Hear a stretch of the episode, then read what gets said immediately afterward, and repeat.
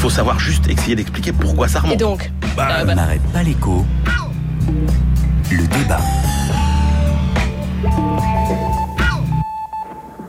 Nous ouvrons donc de nouveau notre dossier Travailler le dimanche en France. Une possibilité ouverte depuis l'été dernier, à condition que les syndicats, par la voie du dialogue social, y soient favorables. Six mois plus tard, que voit-on?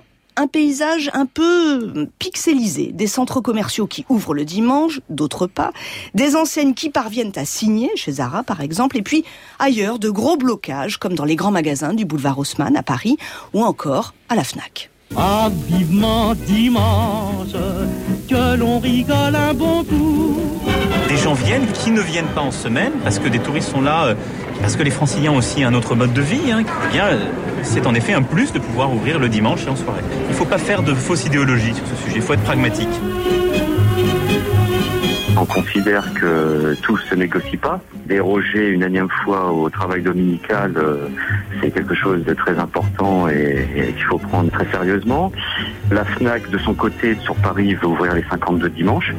On est contre. C'est notre position. ouais. Joyeux dimanche, toutes les branches, loin sous les fleurs, aux multiples couleurs. Le printemps chante, tout nous enchante. Il fait bon vivre au diable les douleurs. Alors voilà, je me suis dit, dans le fond, vaut mieux faire comme tout le monde et me syndiquer. Je vous félicite, monsieur Sébastien. Maintenant, l'usine est syndiquée à 100%.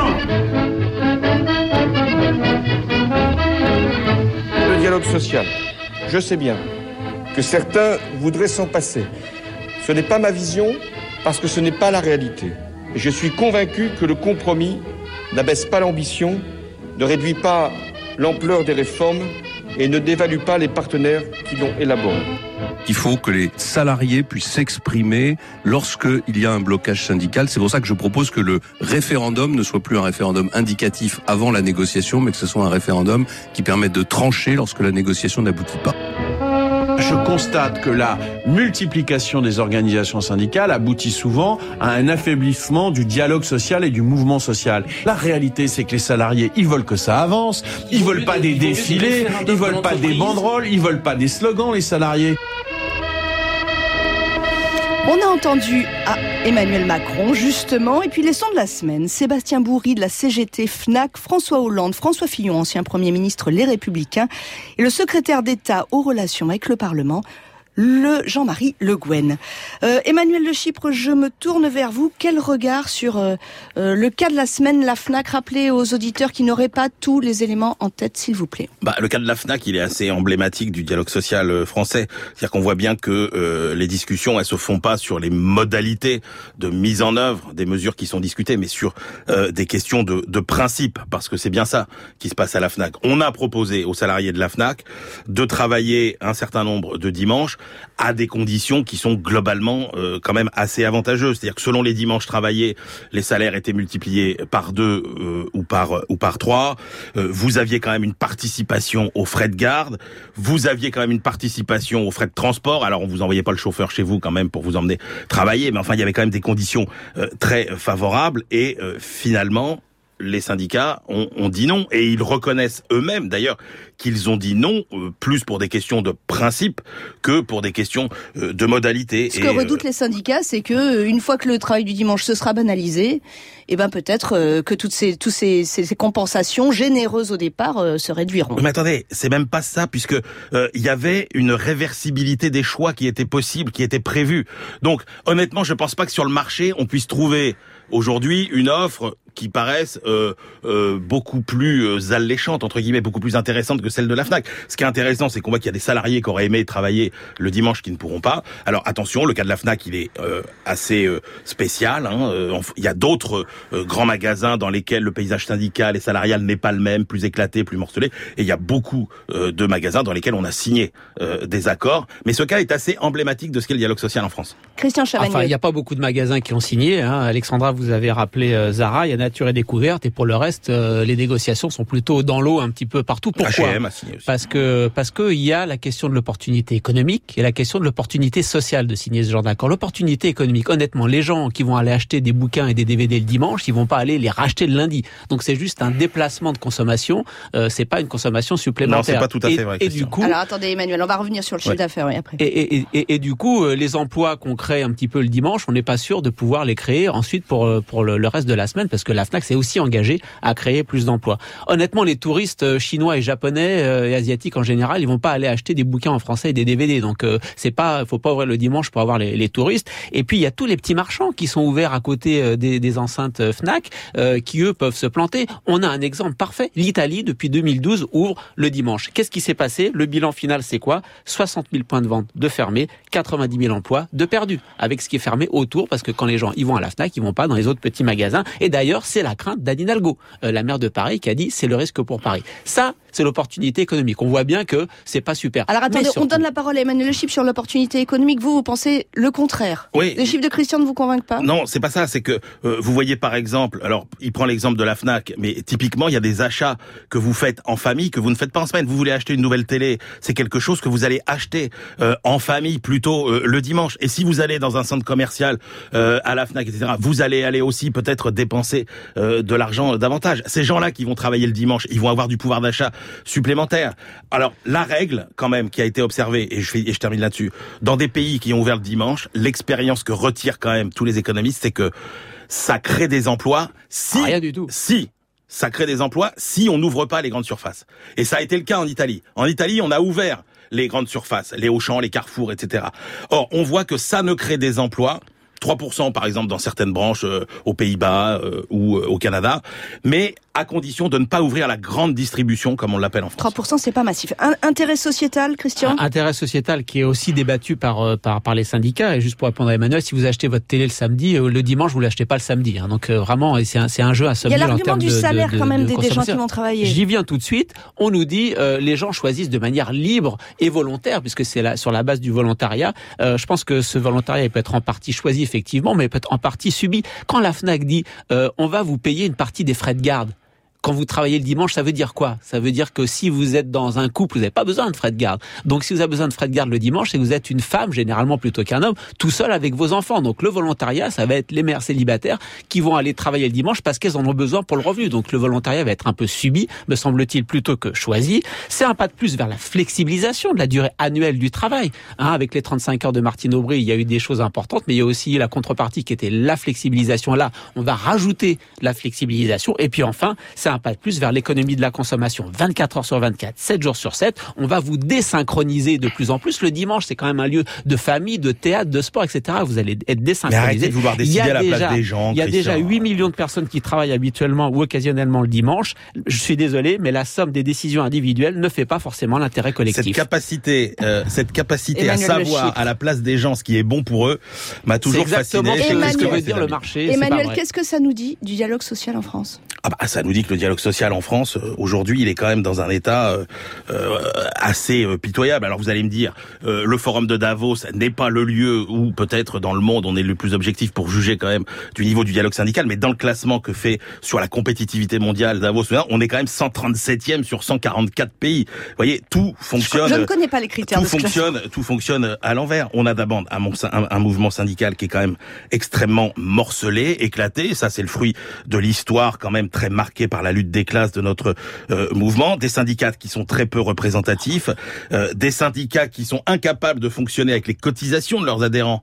Euh, parce que euh, ils tirent leurs recettes des ressources publiques, des syndicats dirigés, enfin avec des syndicats qui emploient des permanents, qui eux sont surtout soucieux euh, de leur propre carrière, et au final des salariés qui ne retirent pas un grand intérêt à être membre d'un syndicat, contrairement à beaucoup de pays étrangers où quand vous êtes membre du syndicat, vous avez euh, quand même beaucoup d'avantages. Ça c'est pour les syndicats de salariés, et puis les syndicats de patrons, eux aussi beaucoup sont dans la posture. On voit bien qu'on est dans la filiation de ce capitalisme d'État, cette connivence entre les grands patrons, l'État, et donc finalement des deux côtés, on a un dialogue social archaïque qui, au cours des dernières années, a quand même produit très peu de très grands résultats. Allez, un par quinquennat, un chez Sarkozy, un chez Hollande, et qui a fait très peu euh, d'avancées. Et donc c'est quand même la faiblesse de la méthode Hollande de confier autant euh, les clés du camion aux syndicats. Quel plaidoyer Alors attendez, Emmanuel Le Chypre, on va aller, on va aller euh, questionner quelqu'un euh, qui connaît un dialogue social qui marche. En tout cas, c'est ce qu'on nous dit souvent. Nous appelons ce matin le directeur du Centre de recherche sur l'Allemagne contemporaine. Bonjour René Lasserre. Bonjour. René Lasserre, imaginons que l'Allemagne veuille, euh, veuille ouvrir ses commerces le dimanche. Comment ça se passerait? La question a été réglée depuis longtemps. Les Allemands ont dit non à la à l'ouverture des magasins le dimanche. Cela dit, euh, l'ouverture des les plages d'ouverture des magasins ont été euh, euh, très largement euh, agrandies au cours de la semaine. Il y a un jour par semaine, le jeudi, où on peut acheter jusqu'à 10 heures le soir. Et le, samedi, qui était auparavant fermé, est ouvert toute la journée, jusqu'à 19 heures. Mais on ne, travaille pas le dimanche. Les magasins ne sont pas ouverts en Allemagne le dimanche pour des raisons essentiellement culturelles. Les Allemands sont encore très euh, euh, largement rattachés à des églises. Ils ont euh, des pratiques conventionnelles. Et puis le dimanche en Allemagne est sacré. La culture protestante aussi bien que la culture, enfin la culture chrétienne en général est, très, largement affirmée. Et d'autre part, les droits de l'individu. On considère que la famille doit pouvoir se rencontrer le dimanche, étant donné que les Allemands travaillent beaucoup en Donc euh, la question a été réglée par une loi euh, qui a suscité beaucoup de beaucoup de débats, beaucoup de concertations avec les syndicats, et cela euh, a débouché sur une loi d'ouverture dans laquelle il y a donc une ouverture régulée dans le courant de la semaine et le samedi qui auparavant était déjà fermé. Le tabou du samedi a été brisé. René Lasserre, qu'est-ce qui fait que le dialogue social en Allemagne marche? Est-ce qu'il marche aussi bien qu'on le dit et pourquoi? Écoutez, il marche parce que justement, les syndicats allemands ont tiré les leçons de l'histoire et des divisions idéologiques et politiques du syndicalisme avant 1933 qui, en grande partie, ont aussi conduit à, l'arrivée de Hitler au pouvoir par l'affaiblissement du mouvement ouvrier. Et après 45, on a dit plus jamais ça. Il doit y avoir un syndicalisme qui défend prioritairement les intérêts des salariés, quelles que soient leurs appartenances religieuses, syndicales, politiques, idéologiques.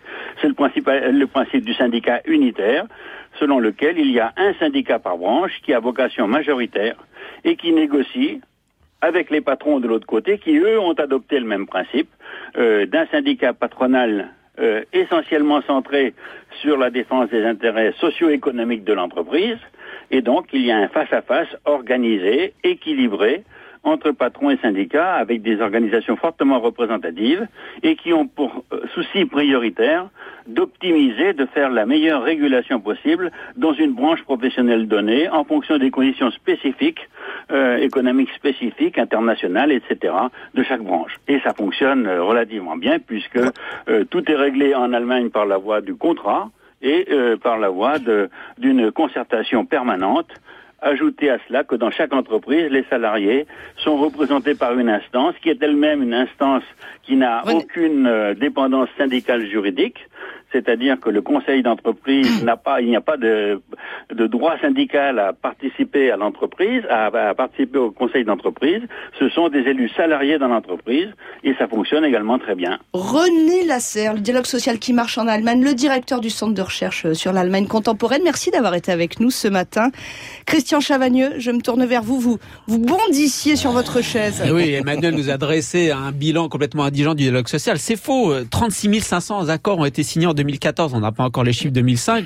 La CGT signe à Ah, sur le terrain, c'est très 85%. différent. Sur le terrain, c'est très différent de ce qu'a dit Emmanuel. Donc, euh, sur le terrain, ça fonctionne le dialogue social. Il faut juste l'améliorer. Et pourquoi il faut l'améliorer? Parce qu'effectivement, il y a des points de blocage. Généralement, il n'y a pas de grain à moudre pour dialoguer. Du côté patronal, on considère que la négociation collective, c'est un centre de coûts. Les DRH sont pas forcément formés à la négociation, alors que c'est un vrai métier. Et les directions veulent pas discuter stratégie. Donc, côté syndical, euh, on a quoi? On a juste des négociations de crise. C'est ça qui rend le truc difficile. Deuxième problème et qu'il faut améliorer, c'est que les questions sont de plus en plus techniques et juridiques. Encore, là encore, il faut des professionnels.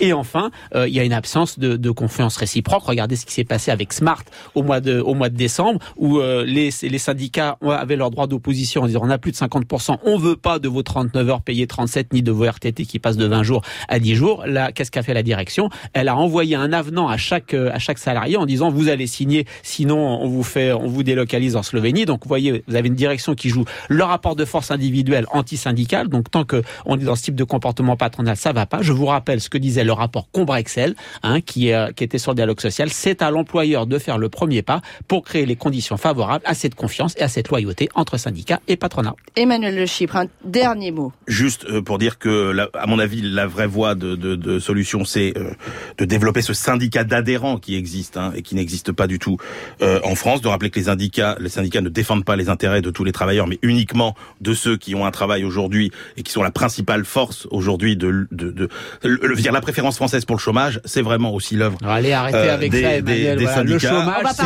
c'est les travailleurs les uns Absolument. contre les autres. Donc, les, les, euh, les, les- exactement. les Bah, employeurs que n'ont rien à voir avec le chômage, c'est bien syndicats. connu. Non, les Allez. employeurs ont aussi leur part de responsabilité. Le dialogue social questionné et débattu, je sais qu'ils vont continuer dans le couloir, ou quasiment, par Christian Chavagneux et Emmanuel Le Chypre. Le samedi, vous savez que nous allons toujours voir euh, ce qui se passe ailleurs sur la planète Éco. Ce samedi, je vous propose un regard grand format. Nous recevons Antoine Reverchon. Bonjour Antoine Reverchon. Bonjour. De la rédaction du Monde, vous êtes en charge de ce hors-série Bilan du Monde édition 2016. Alors il y a de la géopolitique, de l'environnement et de l'économie. Antoine Reverchon, euh, on avait l'impression qu'en 2016, en 2015, on avait entendu une petite musique, alignement des astres, sortie de crise. Et ce qu'on ce voit hein, au travers de, de, de ce hors-série, c'est plutôt euh, l'alignement des désastres à venir. Est-ce que c'est vraiment ça? Oui, c'est un petit peu ça, parce que le scénario classique de sortie de crise euh, après la crise de 2008, comme ça aurait dû être d'abord une reprise aux États-Unis, ce qui a été le cas d'ailleurs, effectivement. Sauf que cette crise, cette euh, reprise est menacée maintenant par la hausse des taux euh, américains, qui rend plus difficile pour les entreprises leur, leur financement. Euh, et ensuite, il devait y avoir, il devrait y avoir un relais européen. Il n'y a pas eu de relais européen parce que l'Europe est restée minée par une espèce de déflation rampante et puis par les politiques d'austérité qui n'ont pas permis de, faire la, la relance qu'ont pu faire les États-Unis. Et, et au même moment, euh, le relais aussi qu'on pouvait, qu'on avait eu jusqu'ici euh, du côté des pays émergents qui avaient échappé à, peu près à la crise, euh, euh, rentre en crise à leur tour, euh, chacun pour des raisons euh, qui leur sont propres, qui leur sont internes. La Chine, par exemple, euh, se trouve dans la contradiction d'avoir un- un- une, une politique de parti unique face à un capitalisme sauvage. Donc il y a une espèce de mélange des genres qui ne euh, fonctionne plus. Euh, d'autres pays, c'est pour d'autres raisons. Euh, et en tout cas, le résultat, c'est que le, le commerce international diminue, euh, continue à, à augmenter très faiblement. Donc, euh, il y a eu vraiment une crise du commerce international. Et surtout, le prix des matières premières s'est effondré au cours de l'année de façon spectaculaire, en particulier le pétrole. C'est ce que tout le monde explique maintenant. Euh, D'où les difficultés très graves des pays producteurs. Et quand on fait le tour de toutes les fiches des pays, puisque dans l'atlas, dans le bilan du monde, il y a 100. un atlas de 198 pays. Donc pour chaque pays, il y a le Il y a une papier fiche, ouais. qui présente par le correspondant du monde l'actualité économique, euh, sociale et euh, environnementale de ce pays. Et euh, c'est assez spectaculaire de voir l'effet qu'a eu la baisse des matières premières dans de très très nombreux pays d'Afrique, euh, d'Asie, euh, d'Amérique latine et qui euh, avaient connu un envol euh, malgré la crise de 2008, avaient commencé à croître et qui maintenant sont euh, eux aussi mal. Donc il n'y a pas de relais de croissance. Il n'y a pas de relais de croissance. Est-ce que néanmoins, dans ce bilan du monde, euh, il y a un côté positif que vous voyez pour 2016 ou un bilan positif de 2015 Alors, il y a quand même, il y a quand même eu la- l'accord de la COP 21, qui est un accord historique. Euh, 195 États qui se mettent d'accord autour de, cette affaire, c'est quand même un point important. Alors, on peut dire c'est un bout de papier, donc il restera à appliquer effectivement euh, tout ça, mais euh, il y a quand même une prise de conscience qui fait que l'ensemble des acteurs euh, connaissent l'enjeu et peuvent être incités à faire quelque chose. Il y a d'autres aspects euh, intéressants quand même et positifs, c'est que la coalition internationale contre euh, Ebola a fonctionné.